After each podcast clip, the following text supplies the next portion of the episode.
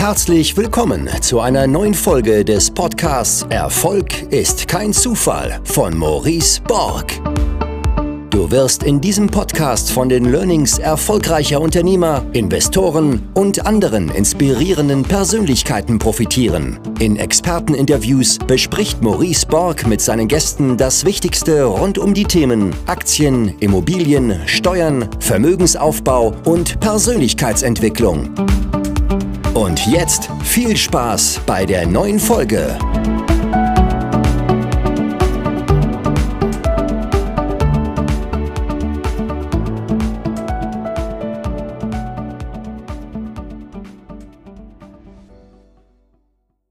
Hey. Hallo. Hi Lisa, grüß dich. Na? Ich muss mal kurz hier alles einstellen. Ich habe jetzt auch mal Kopfhörer. Ich hoffe, dass der Ton dann besser ist. Der das Ton war ist super, ja. Mal- Okay. Ja, ne, bei Ja. mir ist auch manchmal mit Kopfhörern funktioniert's, äh, manchmal nicht. Jetzt habe ich hier diese neuen Apple-Dinger. Ich glaube, jetzt ist besser, oder? Ich finde den gut, ja. Also ich höre dich sehr gut. Ja. Ja, cool. Ja, schön, dass du dir heute die Zeit genommen hast, äh, auf ein kleines Gespräch zu, zu dir auch hauptsächlich. Ich werde ein bisschen auch was ergänzen.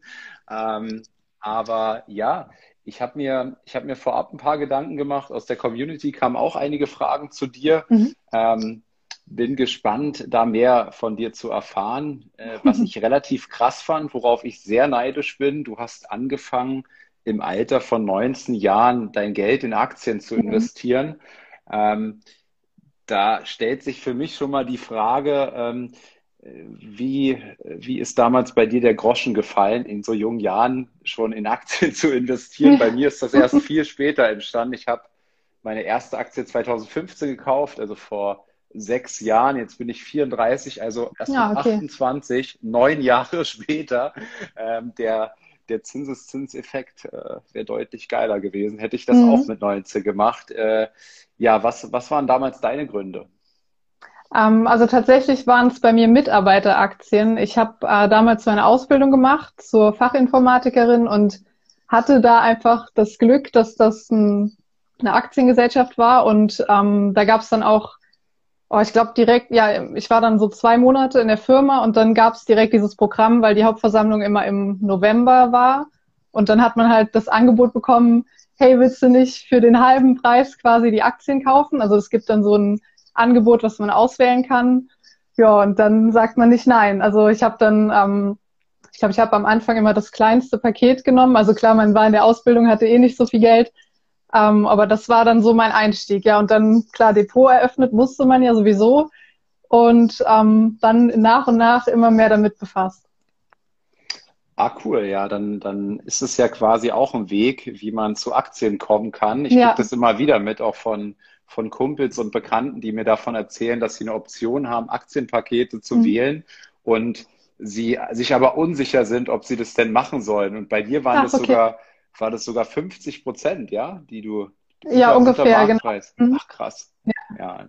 Aber immer Also mit so einer Bedingung, ne? Ja, Ja, nee, aber mit so einer Bedingung, dass du die eine gewisse Zeit halten musst, ne? Du kannst sie nicht sofort verkaufen, oder? Mm, ja, ich glaube, das war auch gekoppelt. Also ich weiß nicht mehr genau an, an welchen Zeitraum, aber ich glaube ja, ja. Ja. Und äh, dann, wie ist es weitergegangen? Also du hast erstmal äh, diese Aktien, die liefen dann irgendwie auch in dein Depot und dann hast du, wann kam dann der Moment, wo du gesagt hast, okay, jetzt interessiere ich mich auch dafür? Hm.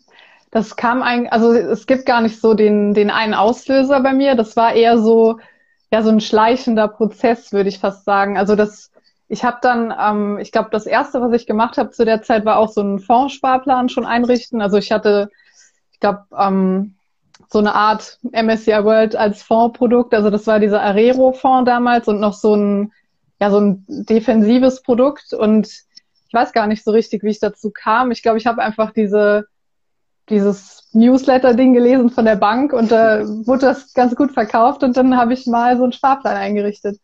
Ähm, und Ja. den habe ich auch relativ lange noch laufen lassen. Also ich habe bis zu, bis letztes Jahr, glaube ich, hatte ich immer noch ein paar Fonds im Depot ähm, und habe die dann mittlerweile alle umgeschichtet dann in entsprechende ETF-Produkte, genau.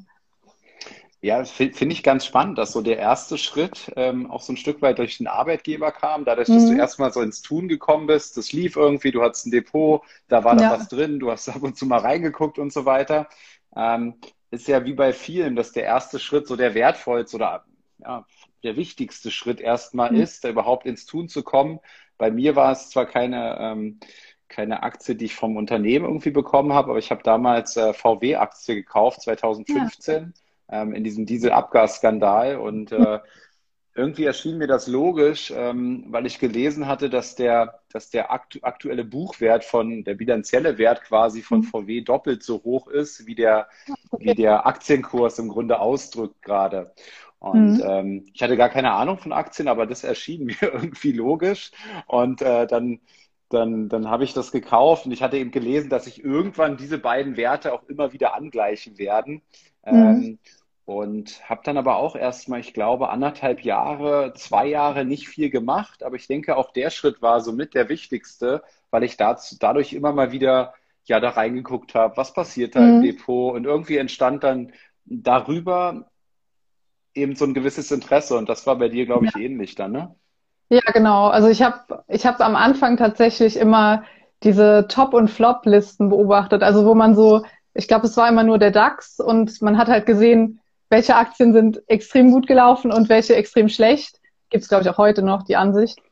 Ähm, und meine Strategie da, damals war dann auch tatsächlich, dass ich äh, ein bisschen nach den Flop-Aktien geguckt habe und dann auch zu der, also relativ am Anfang habe ich zum Beispiel RWE gekauft, als die richtig im Keller waren, wo ich, also die habe ich auch bis heute gehalten, ähm, woraus sich dann wiederum für mich so dieses, ähm, dieses langfristige Denken auch bis heute bewahrheitet hat. Also dass man einfach sieht, kann Sinn machen, wobei die Methode natürlich ja nicht die smarteste war.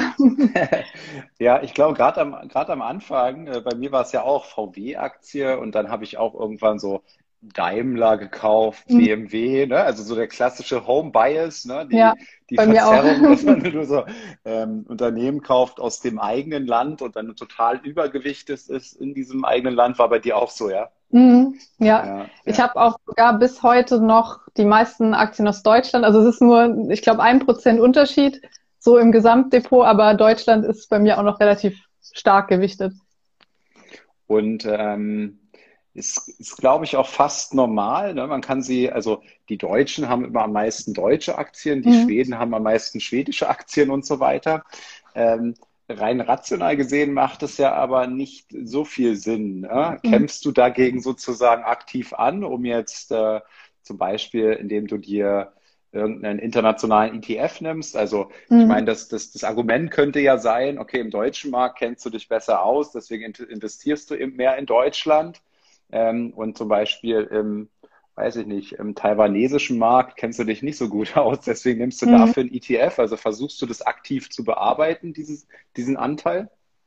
Ja, schon. Also ich habe, ähm, ich glaube, so vor zwei, drei Jahren überhaupt erstmal so für mich entdeckt ähm, mit US-Aktien und so. Also das war vorher immer so, oder der, der Hauptmotivator war tatsächlich die Dividendenzahlung. Also ich habe dann schon dieses quartalsweise Zahlen ziemlich gut gefunden und das war auch so ein ausschlaggebender Punkt, wie ich überhaupt dazu kam, mal ja über den Tellerrand zu gucken. Ähm, das war, glaube ich, auch die Zeit, wo dann so die ganzen Blogs und Kanäle und so auch so ein bisschen immer mehr ähm, ja, publik wurden. Ich, also zu meiner Anfangszeit gab es sowas überhaupt nicht, wenn ich mich richtig erinnere, oder ich habe es nicht gefunden. Ähm, da gab es immer nur so Foren und so und ich, ich kam einfach selber gar nicht auf die Idee, dass ich auch eine Facebook-Aktie kaufen könnte. Also das war bei mir so auch so ein richtiges, ja, wo man heute echt okay, wie kann man das nicht wissen? Ähm, aber ich habe, also das war auf jeden Fall so ein so ein Gedanke, der mir dann kam und klar, jetzt, wo man weiß, MSCI World, Emerging Markets, diese ganzen Produkte, die es gibt, ähm, da bin ich auch, oder ich bin das auch am, ähm, ich sag mal, umgewichten, also dass ich da auch deutlich mehr reinpacke aktuell.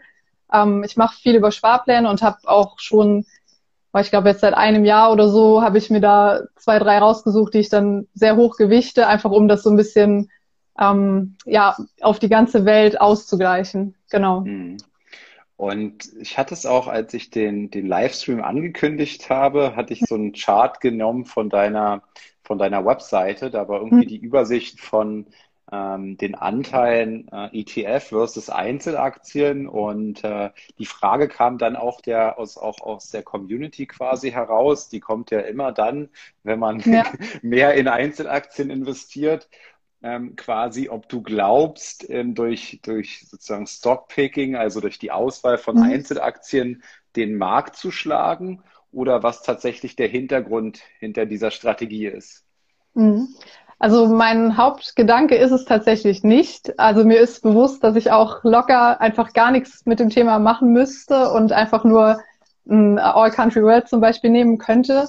Ähm, es ist aber schon so, dass mir das auch mega viel Spaß macht. Also dass ich einfach dieses, ja, dieses Rausfinden von neuen Unternehmen und dieses ähm, mit, ja, mit offenen Augen so durch die Welt laufen, das macht mir einfach zumindest aktuell mega viel Spaß und das ist auch so der Hauptgrund. Also ich habe halt auch damals ähm, relativ, also ich empfehle das nicht, aber ich habe äh, zuerst immer Einzelaktien auch gekauft. Also ähm, mal abgesehen von diesem Fondssparplan ähm, war das am Anfang immer. Also ich habe dann Einzelwerte, ja, wie bei dir ähnlich auch Daimler gekauft und ähm, VW hatte ich dann auch schon mal gekauft. Das war halt einfach so ein, das war für mich immer so Aktien und ähm, das hat dann so angefangen und ich finde es eigentlich auch bis heute die, für mich die beste Möglichkeit, weil ich einfach viel motivierter bin, wenn ich mir einzelne Werte angucke, die raussuche und ja, dann investiere.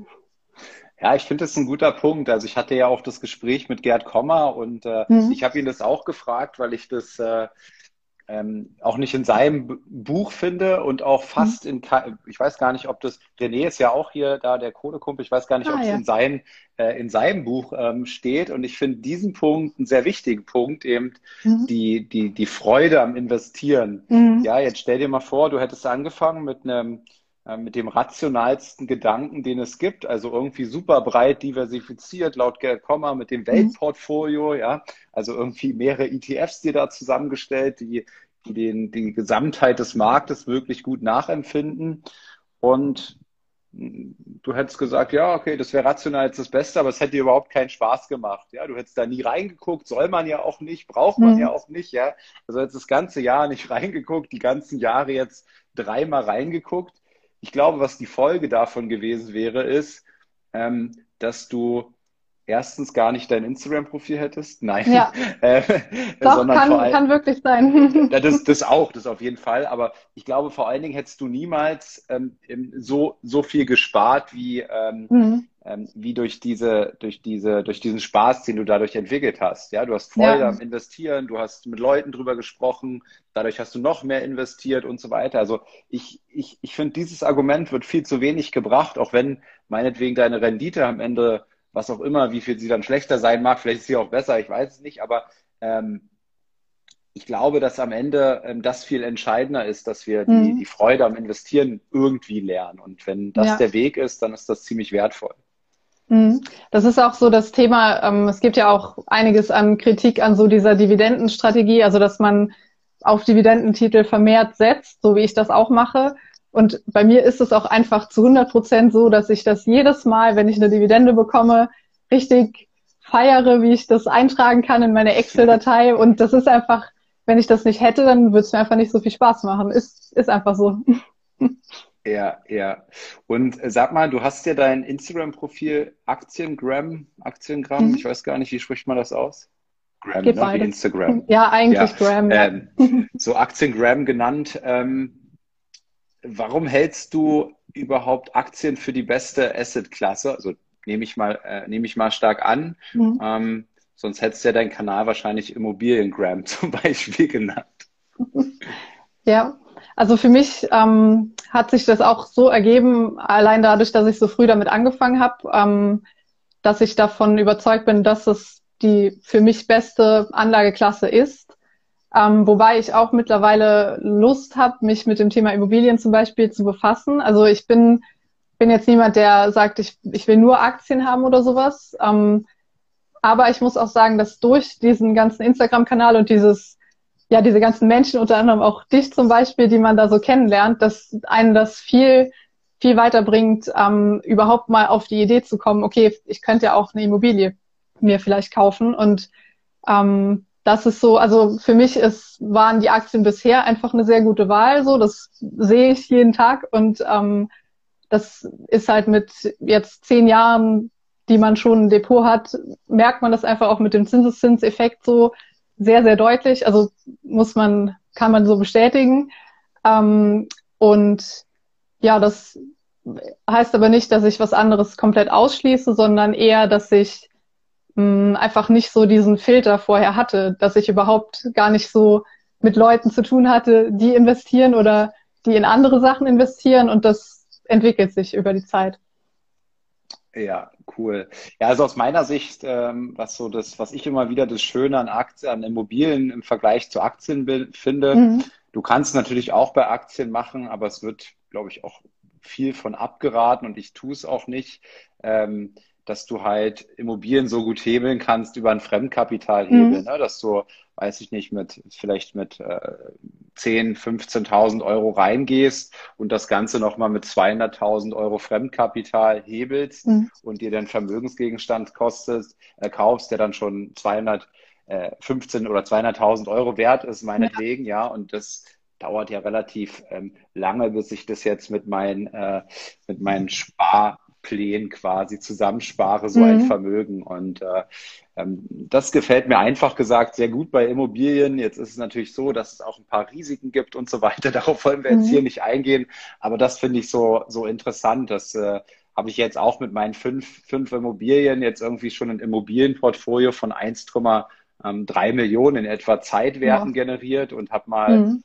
ähm, irgendwie ich glaube, so 900.000 Euro in etwa bezahlt und habe ein Eigenkapital dort reingesteckt von vielleicht 15.000 Euro. Ja, Wahnsinn. und ähm, so wächst quasi mit, also mit, mit fremdem Geld eigenes Vermögen oder mit fremdem Vermögen eigenes Vermögen zu schaffen. Das finde ich so spannend bei Immobilien. Ähm, ja. Aber da müsste man jetzt tiefer drauf eingehen, dass das auch nicht immer geht und so weiter. Aber das finde ich so den, den spannenden äh, Punkt bei dem, bei dem Thema Immobilien. Ähm, es kam die Frage, was dich persönlich so am Aktienthema begeistert, ähm, was auch dein Ziel ist und wie du, wie und mit welcher Strategie du dieses Ziel auch erreichen willst. Mhm. Mm, also mein Ziel ist auf jeden Fall das langfristige Investieren, so also klassisches Buy and Hold, wie man so schön sagt. Ähm, ich habe gar nicht unbedingt vor, irgendwie jetzt in zehn Jahren nicht mehr arbeiten zu müssen oder sowas. Also so dieses, ich will an Zeitpunkt X finanziell frei sein, habe ich gar nicht so, weil ich auch gerne arbeiten gehe. Also ich kann es mir auch gar nicht so vorstellen, ähm, überhaupt nichts mehr zu arbeiten. Mm, und mein Ziel ist einfach maximaler Vermögensaufbau, würde ich sagen. Also ich will, ähm, will mich weiter damit befassen, will weiter lernen vor allem. Also ich lerne auch gefühlt jeden Tag was Neues dazu. Ähm, und es ist auch ganz klar so, dass auch wenn man schon lange dabei ist, dass man immer wieder neue Denkanstöße bekommt.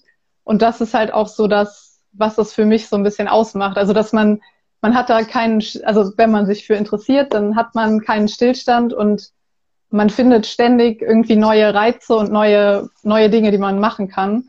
Mm, und das ist so ein bisschen das, ja, so der, der allumfassende Begriff. Und natürlich, dass man das ganze Thema auch mit allem im Alltag verknüpfen kann. Also alleine durch die Fußgängerzone gehen, so wie viele Unternehmen findest du da?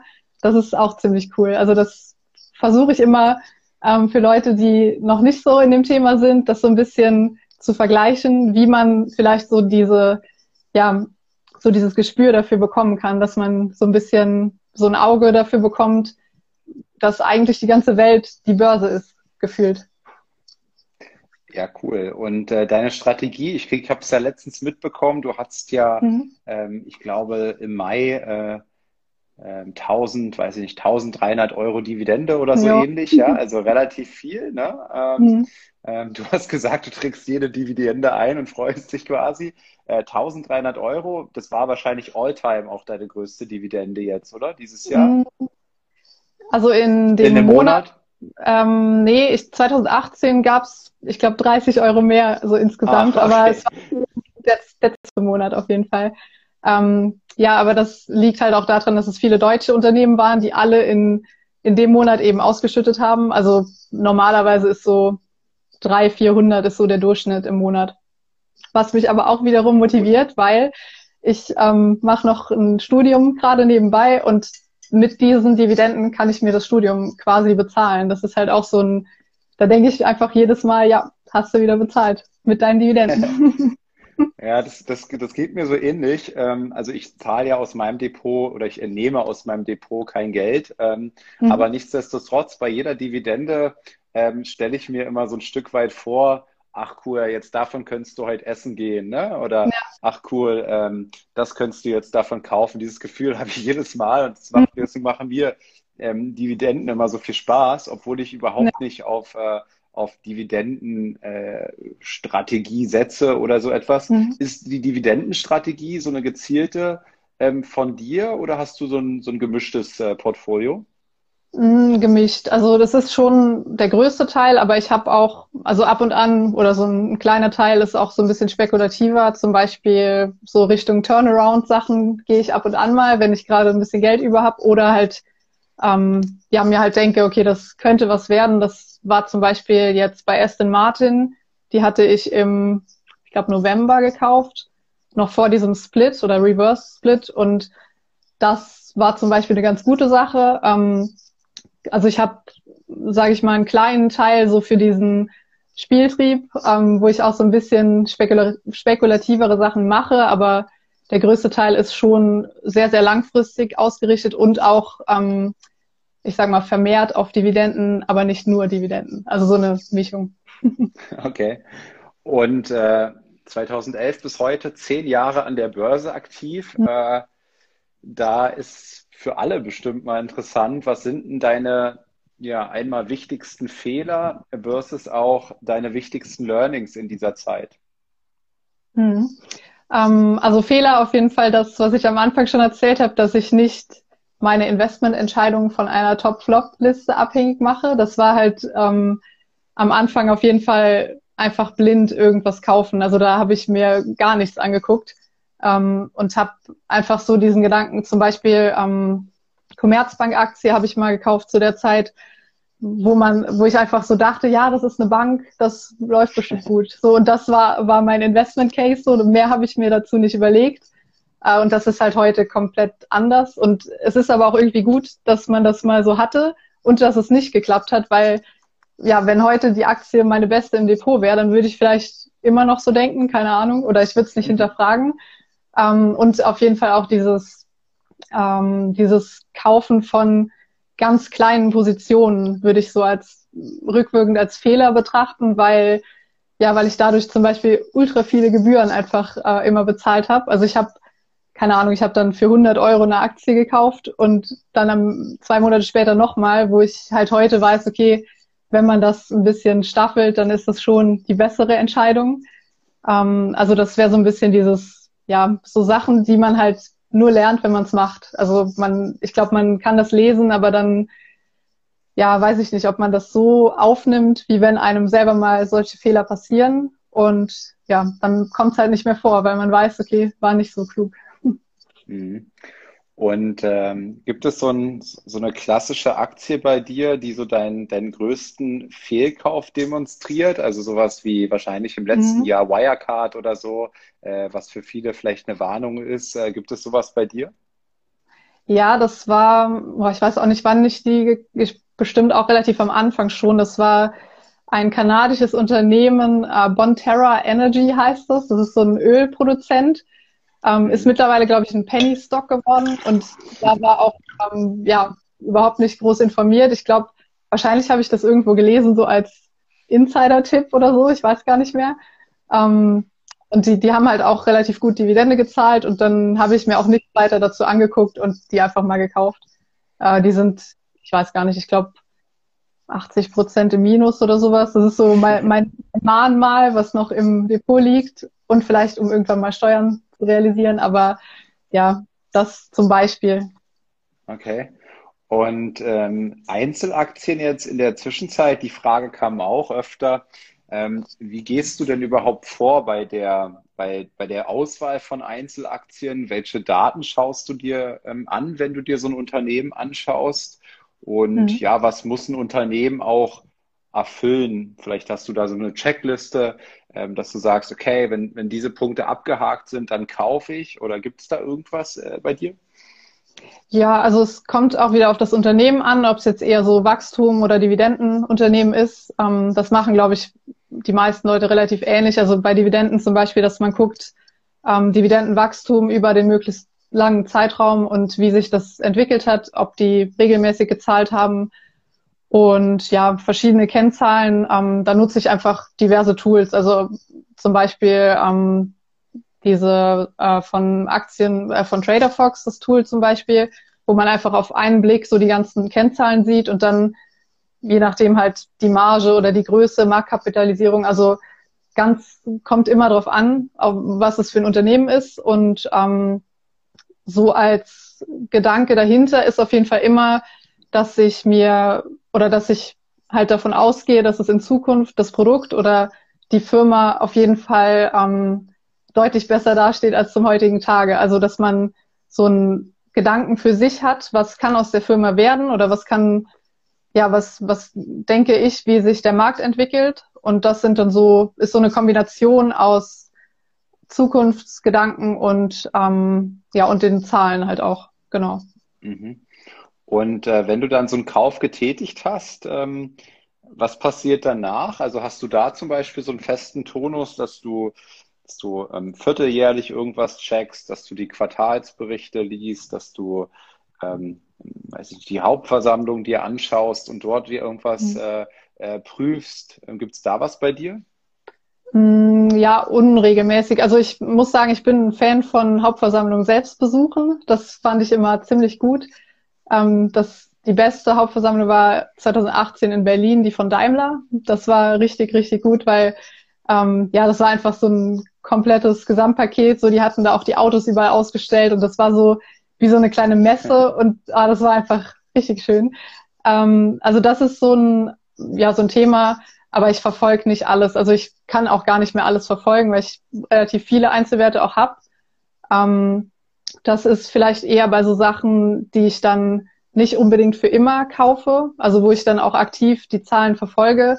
Aber das meiste wird, also da mache ich mir einmal die Gedanken dazu, check alles und wenn ich mich dann dafür entschieden habe und nicht mitbekomme, dass irgendwas Gravierendes passiert, dann verfolge ich auch nicht alle Zahlen oder sowas. Also dann bleibt es einfach liegen. Mhm. Ich fand mal ganz interessant, ähm, das hat der Christian Röhl mir im Livestream gesagt, dass er oder dass er das für sinnvoll hält, wenn du wenn du quasi dir im, im, im Zeitpunkt des Kaufes aufschreibst, mhm. was die Gründe für den Kauf waren mhm. und was auch deine sozusagen Gründe sind, unter welchen Umständen du verkaufst. Weil ah, dann okay. hast, mhm. du, hast du etwas, woran du dich erinnern kannst, wenn irgendwas mhm. passiert. Weil ansonsten häufig bei uns ja psychologische Effekte wieder mhm. wirken. Ne? Also die Aktie geht jetzt irgendwie 20 Prozent runter und jetzt kommt so die Sunk Cost, ja, und jetzt bist du mhm. schon total, ähm, du siehst diesen Verlust und willst auch äh, Verluste nicht realisieren, weil sie wehtun und so weiter, ja. Ähm, und jetzt handelt es, oder nicht jetzt du persönlich, sondern mhm. wir, wir alle, ja, jetzt kommen wir oder jetzt laufen wir Gefahr, eben nicht mehr rational zu handeln. Und wenn ja. wir dann uns quasi aufschreiben, okay, was waren denn jetzt wirklich die Gründe und hat sich an diesen Gründen, an meinen Kaufgründen was verändert? Und wenn, hm. wenn nein, dann spielt es ja im Grunde keine Rolle, dass sie jetzt äh, 20 Prozent runtergegangen ist, aber dann, dann habe ich sozusagen nochmal schriftlich da und kann mich in diesen Momenten eben enorm drauf entsinnen, weil das, was ja einige, die jetzt erst seit, weiß ich, einem Jahr oder so investieren, mhm. die kriegen ja langsam den Eindruck, dass die Börse immer nur so eine Richtung hat, ja. Ähm, und spannend ist es ja immer dann, wenn es tatsächlich dann so richtig runtergeht äh, mhm. und wie, wie, wie wir alle dann immer handeln. Wie hast denn du die, die, die Corona-Krise erlebt, gerade diese Phase, wo es dann eben mal sehr schnell, sehr drastisch runterging. Ähm, mhm. Wie hast du das empfunden? Äh, hast du dich vielleicht auch dann ertappt irgendwie, wo du schon äh, kurz vorm, ich will nicht sagen aufgeben, aber so sagst, okay, Aktien doch nicht äh, gut. Also welche, welche Gefühle sind da bei dir aufgetreten? Mm, also ich weiß noch, ich war, glaube ich, im Fitnessstudio, als das so anfing und da war mein Depot schon ordentlich im Minus. Und da muss ich sagen, hatte ich auch erstmal so richtigen, ja, richtig Angst, also so einen richtigen Schockmoment. ähm, weil halt auch noch nicht alle Infos so bekannt waren und man einfach dachte, okay, was passiert, die Welt geht unter.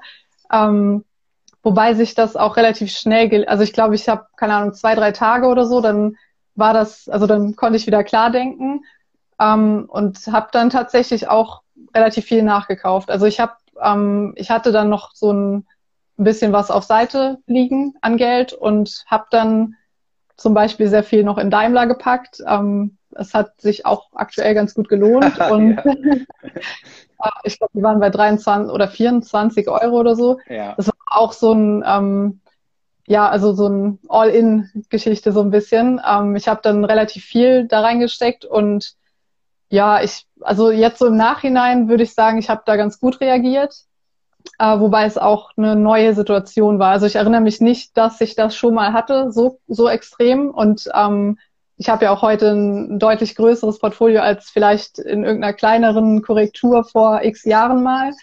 Ähm, aber das, also aus heutiger Sicht hat mich das auf jeden Fall bestärkt, dass ich genau so nochmal handeln würde. Also ich hatte aber auch nicht den Gedanken irgendwie, dass ich jetzt verkaufen soll oder sowas. Also da habe ich gar nicht überlegt. Ich habe einfach nur diese Minuszahl gesehen und gedacht, okay, krass. und ja, dann aber auch relativ schnell wieder beruhigt. Ja, ja bei, bei Daimler war es interessant, äh, deren, deren Marke war zu dem Zeitpunkt mehr wert, als der gesamte Börsenwert des Unternehmens aus, äh, mhm. äh, ausgedrückt hat. Also nur die Marke Mercedes, ben, Mercedes und Daimler. Ja. Äh, nur diese Markenrechte wären mehr wert gewesen als das gesamte Ach. Unternehmen. Ne? Ähm, ja.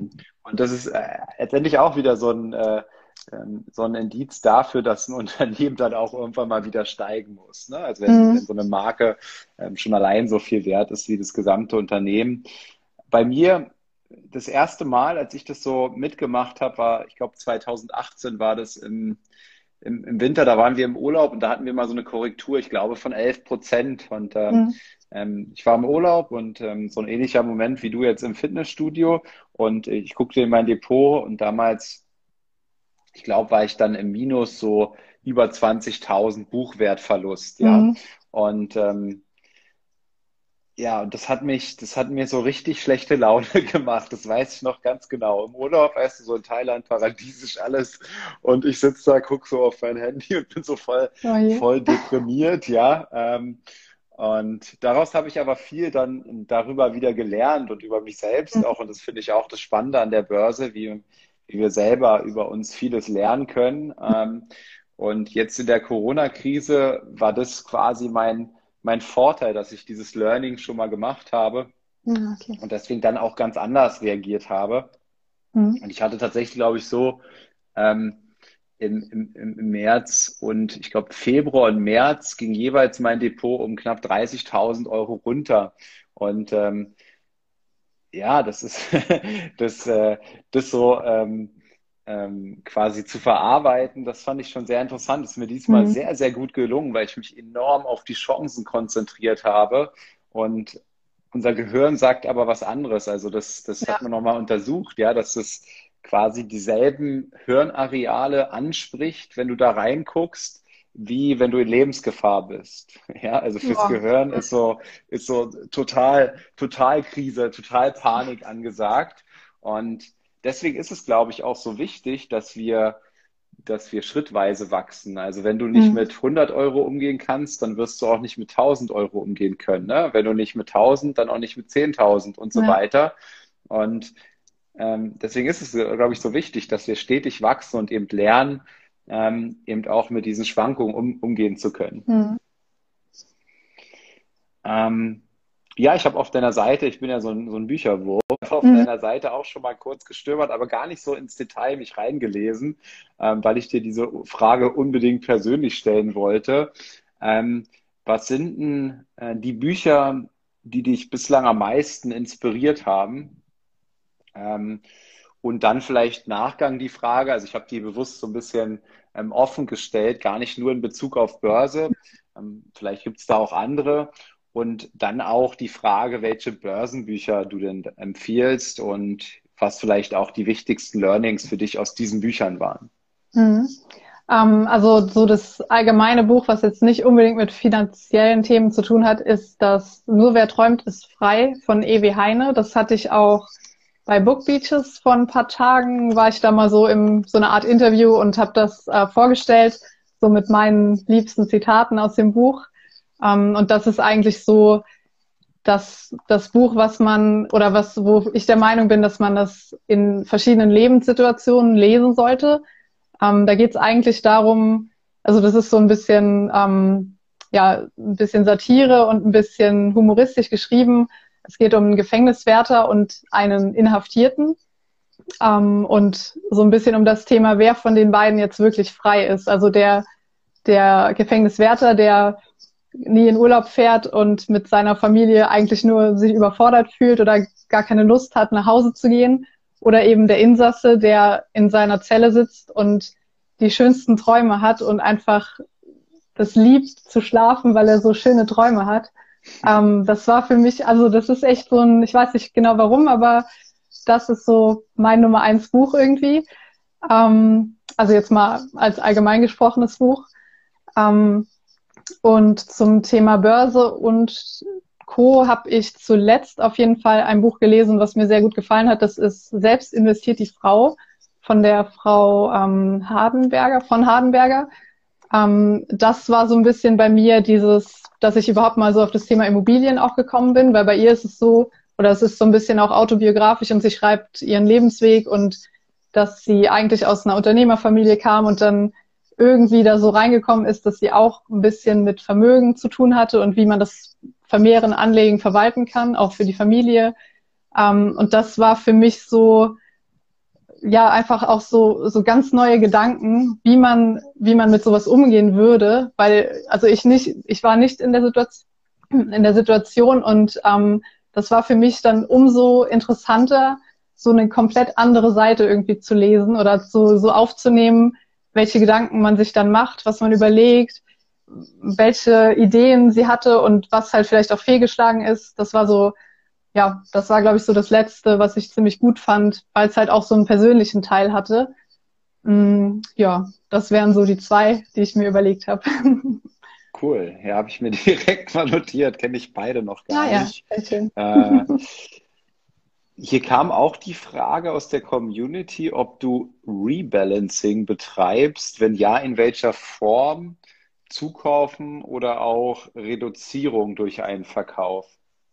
Mm, aktuell nicht. Also ich bin auch momentan so der Meinung, dass das, dass mein Depot dafür eigentlich noch nicht groß genug ist. Also ich weiß nicht, ab welcher Größe man da so eine Faustformel vielleicht hat, aber ähm, ich schätze mal, so ab einer halben Million würde ich das wahrscheinlich mal überlegen.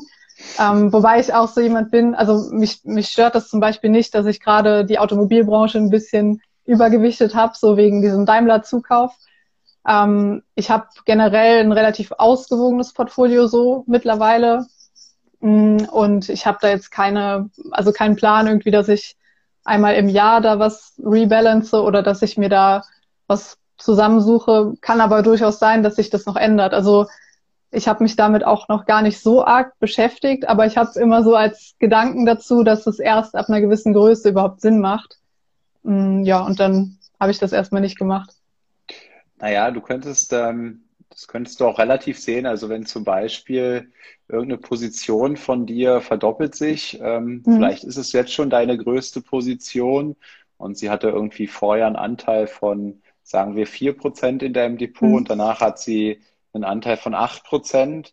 Und mhm. acht Prozent wäre dann äh, vielleicht so gesamt, zum Gesamtportfolio ähm, wieder zu riskant, weil wenn jetzt Wirecard passiert, ne, ja. ähm, dann, dann wärst du gleich, wenn gleich acht Prozent weg. Ähm, was hat denn, was hat denn dein, deine größte Position? Welchen Anteil hat sie denn? Weißt du das? Mm, muss ich überlegen. Weiß ich jetzt auswendig, glaube ich, gar nicht. Also mhm. ich glaube so fünf oder sechs Prozent. Nee, weniger, müsste weniger sein. Ah, ja. Wahrscheinlich drei oder vier, denke ich mal. Ja. Ja, genau. Ich glaube, dann geht's, dann geht's halt immer, ähm, weil ich glaube, dass dieses Worst-Case-Szenario ist dieses Wirecard-Szenario und wenn du da mal, mhm. ich glaube, da waren ja einige zum Beispiel mit 20 Prozent dann gewichtet, ne? Ach, wenn okay, du dann ja. 20 Prozent deines Gesamtdepots ja, okay. äh, in Wirecard hast, dann ja. dauert es jetzt halt Jahre, bis du diesen Totalverlust wieder ausmerzt. Ne? Mhm. Ähm, wenn es jetzt äh, zwei, drei Prozent ausmacht, dann, dann ist es nicht ganz so entscheidend. Ich glaube, Helmut hatte mir mal erzählt, ähm, das ist bei ihm, wie war es bei ihm? Ich denke, er hat im Durchschnitt 2% und es gibt zwei Ausreißer und Ausreißer sind für mhm. ihn welche, die 4% seines Depots ausmachen. Also okay. so ein bisschen, ja. ähm, so ein bisschen äh, wo, wo du dann auch in etwa dann bist. Ne? Aber mhm. so, ein, so, ein, so, ein, so ein Ausreißer, so ein enormer wäre dann aus meiner Sicht eben sowas wie 10, 15 Prozent. Bei mir ja. war das teilweise so mit, ähm, ähm, mit Amazon und, und Facebook. Ich habe und Alibaba, ich glaube, die drei waren mhm. bei mir immer sehr übergewichtet. Ich habe da nie so ein, ne, so, ein, so ein krasses Risiko gesehen, weil ich eben auf diese mhm. Unternehmen äh, vertraut habe im Grunde, auf meine Einschätzung da. Aber das wäre so ein Case, wo ähm, äh, wo man eigentlich hätte sagen müssen, okay, jetzt, jetzt mache ich so ein Rebalancing, weil mhm. Amazon hat sich bei mir verdoppelt ne, und jetzt ist die Gesamt, die sowieso schon große Position noch größer mhm. geworden. Und ähm, jetzt mache ich irgendwas dagegen, aber ich habe das auch nicht aktiv jetzt ähm, betrieben. Ja, hier ist noch eine mhm. spannende Frage, wie ich finde, ähm, zum Thema Money Mindset. Ähm, was bedeutet Geld für dich und hat sich deine Einstellung gegenüber Geld über die letzten zehn Jahre irgendwie verändert? Mhm. Mm, ja, auf jeden Fall. Also Geld ist für mich so das Thema Sicherheit Nummer eins. Also ich habe schon immer ähm, ja so einen relativ großen Sicherheitsbedarf, muss ich sagen, und habe auch immer schon ähm, Wert drauf gelegt, dass ich auch Geld zurücklege. Also ich habe eigentlich, glaube ich, seit ja seit der Ausbildung immer auch was gespart. Ähm, und ja, ich, ich komme nicht aus den besten Verhältnissen, so was das Thema angeht. Und ich glaube, das ist auch so ein bisschen der Grund, warum das für mich so wichtig ist. Ähm, ich sehe das heute aber auch als eine sehr positive Sache, weil ich einfach, also ich bin der Meinung, dass ich weiß, was Geld wert ist oder was es mir ermöglichen kann. Ähm, und ich bin auf jeden Fall mittlerweile davon überzeugt, dass es vor allem auch Freiheit bedeutet. Ähm, und ich überlege gerade, ich hatte noch so ein Zitat. Ähm, wie war das nochmal? Geld, Geld ist nicht der Schlüssel zum Glück, aber man kann sich viele Schlüssel kaufen oder so nicht. ähm, ja, kann auch sein, dass das, es sogar bei dir in der Story mal war. Ja. Ähm, ich weiß gerade nicht mehr genau, woher das stammt. Aber ja, ja also auf jeden Fall auch Fall, irgendwann mal, zitiert, irgendwann ja, mal zitiert, ja. Ähm, ja, und auf jeden Fall Sicherheit super wichtig. Wobei sich, also was sich verändert hat auf jeden Fall, ist so dieses Thema mit, mit, dass es auch positive Schulden gibt. Also ich habe mir, glaube ich, vor drei Jahren nie vorstellen können, dass eine Finanzierung für eine Wohnung was Positives sein kann, weil ich komplett immer so der Meinung war, Schulden müssen schlecht sein. Das hat sich auf jeden Fall extrem geändert. Ähm, und ja, also Sicherheit, Freiheit und Möglichkeit. Ja, da war mal ein lustiges Zitat, wie ich finde, äh, zu dem Thema, weil so geht's ja vielen. Und ich hatte mal einen mhm. Livestream mit Tobi, der hatte zu mir gesagt, mein Ziel sind 10 Millionen Schulden. Weil oh. er quasi, äh, der war Immobilieninvestor und der wusste ganz genau, wenn er sozusagen 10 Millionen ähm, ähm, ähm, Fremdkapital aufgenommen hat bei der Bank, dann ist hm. sein Immobilienportfolio so dermaßen groß, dass er, ja. äh, weiß ich nicht, wie viel Cashflow er dadurch erzielt. Hm. Ne?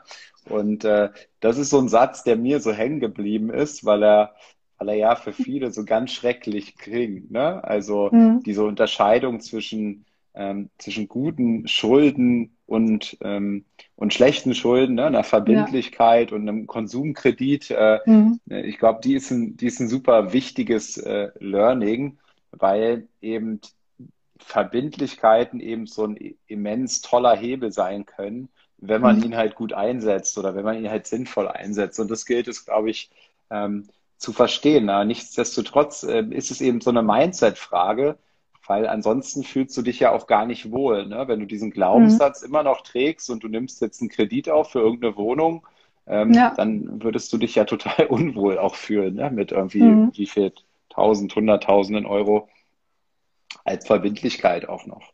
Und hast du da eine Veränderung jetzt gemerkt durch das, äh, durch das Investieren in Aktien, also an deinem, ähm, an, deinen, an den Glaubenssätzen über Geld oder waren die immer so? Mhm. Also diese Freiheit und äh, was du jetzt genannt hattest. äh, die Verbindung. Kannst du nochmal fragen? Ich habe gerade nur die Hälfte ja. verstanden. Ähm, also ob es irgendeine Veränderung gab über die letzten zehn Jahre, seitdem du in Aktien investiert, hat sich dein, dein, deine Einstellung gegenüber Geld verändert oder ist es gleich geblieben? Ähm, ich würde sagen, es ist auf jeden Fall extrem ins Positive umgeschlagen. Also vorher oder am Anfang war, war Geld, glaube ich, eher so Sicherheit mit negativen Gefühlen. Also dass ich unbedingt ähm, unbedingt Geld brauche, um, um mich sicher zu fühlen. Und mittlerweile ist es so, dass so dieses Vermehren und Anhäufen einfach auch Spaß macht und nicht mehr so aus, ja, so aus der Angst getrieben, sondern mit was Positivem verknüpft. Ähm, kann sein, dass es vielleicht auch dadurch kommt, dass man, ja, dass ich sehe, so, dass es gut läuft, was ich mache und mit dem Investieren vorankomme. Ähm, also so den einen Auslöser habe ich, glaube ich, nicht, aber es ist auf jeden Fall von was eher Negativem und mit Angst verbundenem zu was richtig Positivem und Freudebringendem geworden. Mhm. Und äh, wenn Geld für dich sicher ist, ab wann äh, Sicherheit ist, ab wann bist du dann total sicher? Nie. Nein. Ja. Ähm, ich habe da keine Summe, glaube ich. Also pff, keine Ahnung. Ich äh, habe schon so, ähm, ich weiß nicht, vielleicht 10 Millionen als ordentliche Summe so im Kopf, aber ich habe mir da noch nicht, also ich habe da keine Summe im, die ich mir überlegt habe, wo ich so sagen würde, okay, jetzt bin ich für immer sicher, zumal man ja auch einfach nie weiß, also man kann sich nicht sicher sein. Es kann ja auch sein, dass irgendeine extreme Krise nochmal kommt und die Währung komplett äh, nichts mehr wert ist, weiß man nicht. Aber davon bin ich auch, glaube ich, weg, also dass ich so eine Zahl habe. Nee, ich frage ich frag deswegen, weil ich beobachte das enorm bei mir, wie, mhm. ähm, wie ich immer so zu mir, zu mir selbst sage, okay, wenn ich jetzt das Ziel erreicht habe, dann, ja, okay. ähm, dann fühle ich mich so, dann fühle ich mich besser oder sicherer, aber dann will ich, dann habe ich das erreicht und dann will ich wieder das nächste irgendwie. Also mhm. ähm, bei mir ist es gefühlt und die, diese Möhre versuche ich gerade zu beobachten. Es ist immer so eine Möhre, hinter der ich so hinterher und die, die geht aber immer weiter, ja. Es hat gar keinen, hat gar keinen Zweck, ja. Ähm, und äh, das, das ja, wenn dem, dem, warum nicht? ja, dem versuche ich so ein bisschen nachzugehen gerade. Ähm, dann kam noch eine Frage, ähm, wie siehst du die Zukunft äh, in Indien oder China? Und investierst du auch in, in diese beiden Länder ähm, auf irgendwelchen Wegen? Mhm. Ähm, also ich bin da so der Meinung, dass Indien mehr Potenzial hat im Vergleich zu China, weil die einfach schon ein bisschen, ja ich sag mal, oder was heißt ein bisschen deutlich entwickelter sind. Ähm, ich habe so Markets ETF Produkt, um das abzudecken, aber auch noch einen, der nur speziell für Indien ist. Ähm, ja, weil ich mir das einfach so überlegt habe, dass da mehr Potenzial ist. Ähm, wobei auch einige Risiken, also es ist zwar ein demokratisches Land, aber ich würde jetzt auch nicht extrem viel in diese Option reinpacken, aber wenn ich so den Vergleich habe, ähm, welches der beiden Länder, dann würde ich Indien auf jeden Fall sagen, ja. Ich habe ja dieses Buch, wie hieß denn das, Indien Superpower gelesen. Ja, mhm. ähm, und das ist, äh, danach habe ich angefangen, in Indien zu investieren, ah, okay. weil es äh, so beeindruckend ist, äh, in welchem Maße die wachsen. Also nur mal eine Zahl, die blieb mir noch im Kopf. Ähm, äh, durchschnittlich gibt es jeden Tag 40.000 neue Inder. Das sind im Monat etwa 1,2 Millionen. Das heißt, jeden jeden Monat entsteht ein neues Hamburg in wow. Indien. Ja. ja. Und äh, das allein schon mal, dieses Wachstum zu sehen, nur anhand äh, der, ähm, der Menschen und auch ähm, Indien, ähm, das ist ja schon jetzt, ich glaube, vorhergesagt, dass sie, dass sie sehr bald China als bevölkerungsreichstes mhm. Land ähm, auch einholen werden. Und äh, ja, also ein sehr, sehr cooles Buch, wie ich finde. In Indien Superpower heißt es, glaube ich, mhm. wenn ich mich irre. Ähm, und danach habe ich irgendwie angefangen, enorm in Indien zu investieren. Ähm, ja, die Frage finde ich auch immer wieder spannend. Äh, welche, welche drei Tipps würdest du deinem 18-jährigen Ich geben? Hm, auf jeden Fall, äh, also auf Investieren bezogen oder auf allgemein? Das stand hier, stand hier nicht dazu. So. Kannst du die aussuchen? Hm, Also aufs Investieren bezogen auf jeden Fall anfangen. Anfangen, ganz klar. Habe ich tatsächlich ja auch relativ so befolgt. Ähm, und ich würde auf jeden Fall so ein bisschen dieses perfektionistische Denken rausnehmen. Also dass man nicht, nicht beginnt, weil man Angst davor hat, dass man Fehler macht, weil Fehler halt auch einfach wichtig sind, um eben was daraus zu lernen, egal in welchem Bereich, also ob jetzt beruflich oder beim Investieren, ganz egal. Mm, und Nummer drei wäre hm, hm, hm, vielleicht nicht, sich nicht zu sehr auf ein, ja, obwohl, nee, sich nicht zu sehr auf ein Thema vielleicht ähm, limitieren, also dass man so ein bisschen dieses über den Tellerrand sich ähm, erarbeitet auch und dass man sich mit Menschen umgibt, die das eben auch machen. Also das ist so das Beispiel, was ich hatte, dass ich ganz, ganz lange einfach niemanden hatte und niemanden kannte oder von niemandem das wusste, dass überhaupt Leute investieren. Das war so für mich so eine ganz wichtige Sache, das rauszufinden, dass das bei in gewissen Kreisen oder bei gewissen Leuten komplett normal ist und man dadurch so viel mehr ähm, auch Motivation schaffen kann, als wenn man nur mit sich selber das so ausmacht. Also das war für mich, glaube ich, einer der wichtigsten Punkte, ja. Ja, das mit dem Anfang finde ich schön, ähm, weil ich denke auch bei diesem Thema Aktien, ähm, was ich dann immer empfehle, ist tatsächlich äh, mit einem ganz einfachen ETF-Sparplan anzufangen. Ähm, auch wenn du noch nicht mega viel Wissen hast, das ist, spielt mhm. erstmal gar keine Rolle. Ähm, irgend so ein All-Country mit, weiß ich wie viel, 3300 Unternehmen, ähm, bist du so breit diversifiziert aus meiner Sicht und kannst dann, was auch immer die Summe sein mag, ich glaube, man kann ja schon mit 20 Euro oder 25 Euro ja. Sparpläne eröffnen. Ne? Ähm, und das ändert aber total viel, wenn du erstmal ins Laufen kommst, ähm, so mhm. wie du ja auch berichtet hast aus deiner Erfahrung. Ne? Ähm, hast diese Entscheidung getroffen, dieses Aktienpaket zu nehmen, dann musste ein Depot eröffnet werden und dann ähm, ist das alles so in, ins Rollen gekommen, ja. Mhm. Und das war ein ganz wichtiger Moment. Und wenn du diesen Moment gegangen bist, dann kannst du dir auch die ersten Bücher besorgen und lesen und tun und dann das Wissen währenddessen aufbauen. Das finde ich, äh, finde ich auch enorm wichtig. Und bei dem Thema Depot kam auch ähm, noch eine Frage. Ähm, du hast, ich glaube, mehrere Depots. Ähm, mhm. Was sind die Gründe dafür? Und ich habe auf deiner Seite gesehen, du stellst da auch einige Depots vor. Ähm, äh, gibt es aus deiner Sicht da den, den besten Depotanbieter? Worauf sollte ich achten bei einem Depot? Ähm, ja, was, was sind da deine, was ist da deine Meinung zu?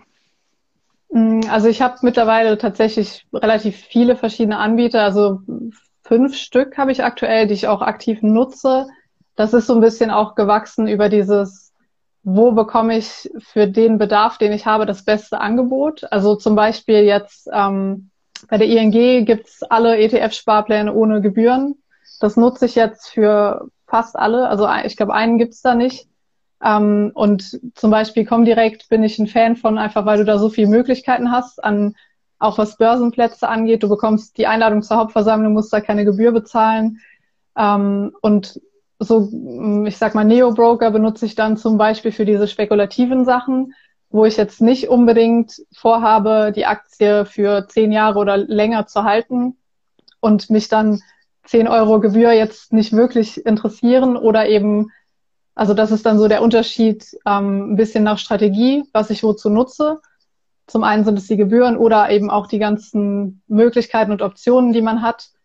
Ähm, ja, oder anderes Beispiel, ich habe neulich eine Aktie direkt an der Börse in Tokio gekauft und das geht zum Beispiel nicht mit allen Anbietern. Also das geht, ähm, ja gut, mit ING wird's gehen, mit Comdirect und Consors wahrscheinlich, aber mit den Neo-Brokern klappt das, glaube ich, nicht. Ähm, und so bin ich einfach, ich sag mal, auch diversifiziert, was die Depots angeht und nutze da dann einfach was, was für den jeweiligen Anwendungsfall dann gerade gut ist. Ja, ich habe ich hab ja vor kurzem eine GmbH eröffnet und wollte da jetzt auch ein Depot aufmachen mhm. und ähm, bin dort jetzt zu Interactive Brokers gegangen und diese mhm. Depoteröffnung bei einer GmbH ist äh, richtig belastend. Ähm, okay. Da musst du tausend Dokumente gefühlt raussuchen, den schicken, dann wird es nicht angenommen, jedenfalls bei mir. Da oh. muss ich noch was anderes erstellen. Und jetzt, ich war davor immer nur bei der Consorsbank und ähm, mhm. damit komme ich eben gerecht, äh, zurecht. Ne? Das ist gewohnt ja. und ähm, aus meiner Sicht total übersichtlich und anschaulich und mir gefällt es sehr gut. Und äh, jetzt bin ich bei Interactive Brokers und ähm, ich weiß nicht, ich glaube, das ist so die, die Hardcore-Trader-Version oder so. Das ist so krass anders. Äh, so, hm. es, es, gefällt mir überhaupt nicht. Aber dadurch, dass ich so viele Dokumente dort einreichen musste, will ich jetzt auch nicht wieder wechseln. Also ich stecke da richtig in der ich glaube, andere erzählen mir, dass sie damit, ähm, dass sie das, dass sie gar nicht verstehen, was ich meine. Also vielleicht muss ich da noch ein bisschen lernen auch, ähm, wie, mhm. wie damit umzugehen ist. Aber das äh, macht mich gerade total, oder das nervt mich gerade total. Ähm, du hast noch einen Punkt angesprochen, diese Diversifizierung in Bezug auf Depots. Da mhm. kriege ich auch oft eine Frage zu. Es gibt ja es gibt ja einmal die Einlagensicherung, ähm, die ist in Deutschland bei, bei 100.000 Euro. Und ähm, was da, ich glaube, häufig missverstanden wird, diese Einlagensicherung, die bezieht sich nicht auf dein Gesamtdepot, ähm, weil dein Gesamtdepot, äh, ja, das ist ja, äh, der, der, Depotanbieter verwaltet das ja für dich. Mhm. Ähm, das heißt, sollte dieser Depotanbieter zum Beispiel insolvent gehen, ähm, könnten sie nicht deine Aktien sozusagen in die Insolvenzmasse mitnehmen. Mhm. Ähm, das ist so ein bisschen äh, so ähnlich wie meine Hausverwaltung ähm, nicht über mein, äh, ähm, mein, meine Wohnung verfügen kann. Ja? ja? wenn sie pleite gehen, können sie sich meine Wohnung nehmen und sagen, hier, da haben wir mhm. eine Wohnung. Ähm, die Einlagensicherung bezieht sich auf das äh, Grunde auf das Ver Verrechnungskonto, das was dort drauf ist. Ähm, und das, das fällt mir, das fällt mir nur häufig bei dieser äh, Debatte auf, weil ich mich gefragt habe, diese ähm, Diversifizierung jetzt auch mit meinem Depot, mein Depot ist jetzt irgendwie, weiß ich, um die 500.000 Euro groß, dann sollte mhm. ich darüber nachdenken, ähm, ähm, mehrere Depotanbieter ähm, zu nehmen, weil ich immer dachte, diese 100.000 Euro beziehen sich jetzt auf mein Gesamtdepot. Und wenn ich so. jetzt sozusagen mhm. fünf Anbieter hätte, dann würde immer wieder diese 100.000 Euro Einlagensicherung ja, okay. voll greifen. Aber ja. das habe ich gesehen, ist nicht so. Genau, ja. Also die Aktien, die, die haben ja eine Lagerstelle ähm, und die Lagerstelle ist im Prinzip unabhängig von der Bank, die du nutzt. Also im Prinzip wissen die, okay, er hat seine Aktien bei Comdirect, bei Consus liegen, aber die gehören trotzdem alle dir. Also unabhängig von, wo sie dann verwahrt werden.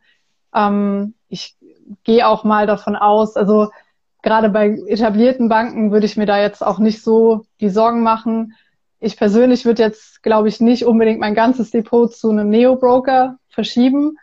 Ähm, weiß ich nicht, ob das begründet oder unbegründet ist. Wahrscheinlich unbegründet. Aber ich fühle mich da schon wohler bei einer, ja, bei einer Bank, wo ich einfach so eine langfristige Erfahrung auch habe. Mhm schreibt noch, wie Sotorius Sanatolus, das ist falsch. Aktien sind kein Sondervermögen. Oh, das, das, das, das erklär mir bitte nochmal. Aktien sind ähm, kein Sondervermögen? Ich okay. weiß es nicht, vielleicht habe ich was falsch äh, erklärt. Wenn ich es falsch erklärt habe, klär mich bitte auf, weil dann könnte ich, dann könnte ich das ja noch aktiv dann ändern. Ich schaue noch mal, das waren jetzt die, die Fragen, die ich im mhm. Vorfeld mhm. hatte. Ähm, hier sind aber auch noch mal einige Fragen ähm, gekommen. Ja, hier der Jörg fragt, ähm, Lisa, trennst du deine Depots nach der Strategie, also Dividendentitel separat zu Wachstumstiteln? Mm, nicht ganz. Also ich habe ein Depot, was ich nur jetzt aktuell nur für ETFs oder ETF-Sparpläne nutze. Ich habe aber in meinem Hauptdepot sowohl Dividendentitel als auch Wachstumstitel. Ähm, wobei das tatsächlich auch eine Überlegung ist, die ich immer mal habe, dass ich das vielleicht komplett trenne. Ähm, aktuell ist es aber relativ gemischt, ja. Okay. Ähm, so, hier ist noch eine Frage. Ach, das kann ich gar nicht teilen, aus irgendeinem Grund. Ähm, wo ist sie denn jetzt hin? Äh, welche Quelle bevorzugst du, um dich zu informieren, wahrscheinlich über Aktien, Unternehmen etc.? Ähm, also ich nutze den Aktienguide relativ gerne. Das ist das Tool ähm, hier von Stefan Waldhauser ist da involviert. Dann alle Aktien nutze ich auch und auch eben das TraderFox Tool und alle Aktien quantitativ, auch für die Kennzahlen teilweise. Ähm, und was mir da gut gefällt, dass man da direkt sieht bei den Aktien, welche im Sparplan möglich sind und für welche Gebühren. Das ist so ein, so ein Tool, was ich da öfter mal gucke. Ähm, ja, und sonst alles, alles Mögliche. Also alles, was so, was so reinkommt, teilweise auch ähm, Social Media Kanäle, die ich verfolge. Und ja, es ist mittlerweile echt ähm, ein, ein breiter Strom an Infos, die man da so bekommt. Mhm. Ähm, so, welche Krankenversicherung? Das ist so eine Frage. Äh, so, was habe ich hier noch? Hier schreibt noch der Mats Money, wer sein Geld in Aktien und Investmentfonds gesteckt hat, muss zwar Kursverluste befürchten, geht die Bank aber pleite, ist das Vermögen aber geschützt. Die Wertpapiere gelten als Sondervermögen im Ernstfall. Ja. Also auch so, wie ich jetzt äh, interpretiert hatte. Ähm, nee, Maurice hat recht, die Aktien liegen auf einer Depotverwahrstelle. Sondervermögen gilt bei ETFs, wenn der Emittent pleite geht. Ja, also scheint wohl so okay. zu sein. Ähm, äh, muss, muss ich auch nochmal nachlesen. Ähm, mhm. Ich habe es ich jetzt so verstanden auch. Äh, ansonsten habt ihr noch eine Frage, dann werft die jetzt ein. Jetzt ist die Chance dazu da. Ich gucke nochmal hier in diesem, was machst du bei alle Aktien? Was, wie ist das denn gemeint? Bist du bei alle Aktien, Lisa? Aber ich bin da nicht angestellt, nee. ja. Also, ähm, die Frage kann ich also auch nicht weitergeben. Nee, cool. Äh, Lisa, am besten Dank für den, äh, für den heutigen Livestream. Äh, war super spannend, mehr von dir zu erfahren und ähm, ja, waren einige Learnings dabei. Ich hau das Ganze wieder, ich denke, morgen als äh, Podcast rein mhm. und auch bei YouTube. Und das ist dann, glaube ich, nochmal deutlich bequemer äh, zu hören als, äh, ja, als über Instagram, wenn man unterwegs ist zum Beispiel. Ja. Ja. Ja, hat mich gefreut. Vielen Dank für die Einladung auf jeden Fall hat ja echt schon lange ausgestanden, so seit, seit dem Beitrag damals. ja, ja. Cool. Kann man wiederholen. Machen wir gerne, Lisa. Dann wünsche ich dir einen schönen Abend und bis bald, ne? Dir auch. Bis dann. Ciao. Ciao. Tschüss. Das war eine weitere Folge des Podcasts Erfolg ist kein Zufall von Maurice Borg. Bitte nimm dir eine Minute und unterstütze uns mit einer Bewertung. Folge Maurice Borg bei Instagram und profitiere von seinen täglichen Buchausschnitten aus den besten Büchern unserer Zeit. Sein Profilname ist mb-maurice-borg.